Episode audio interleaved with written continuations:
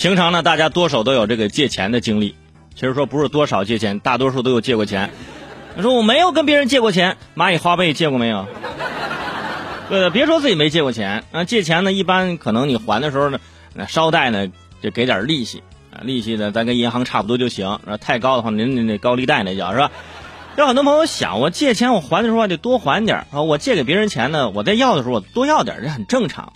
但是现在不一样了，呃，咱去丹麦看一看啊。丹麦的第三大银行叫日德兰银行，就在官网宣布，将开始向贷款人提供年利率为负百分之零点五的十年期呃贴息购房贷款。也就是说呢，银行借你一万块钱，一年后你只要还九千九百五就可以了。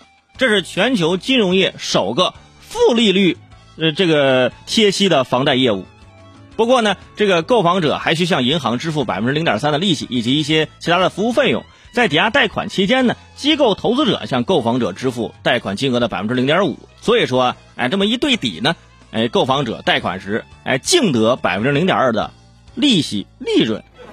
可能对数字不敏感的你现在已经蒙圈了，但是告诉各位，就是现在呀，存钱你都可以赚钱了，终于用到那个理论了，是吧？你向银行借了一万块钱，一年之后还款九千九百五，哈哈，你花钱了吗？你明明是在挣钱，一年挣了五十块钱，而且以此类推。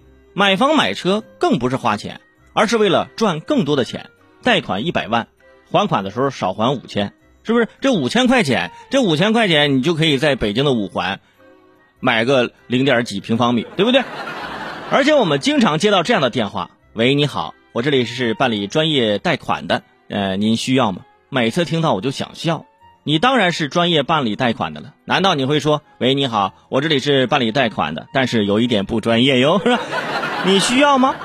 但是你想在丹麦打这个贷款电话就更好笑了。喂，你好，我这里是倒贴钱给你办理贷款的啊，贷一万少还五十，你不好意思说不要，你知道吗？你说不要，对方还有点生气，怎么省下来的五十块钱难道不是钱吗？是吧？我觉得这规定嗯挺好。如果是我的话，我肯定我就觉得我人生第一桶金到了，是不是？那个我贷款就先贷一个亿。然后呢，我还你九千多万，剩下的钱你看巧不巧成为万元户了？我这人。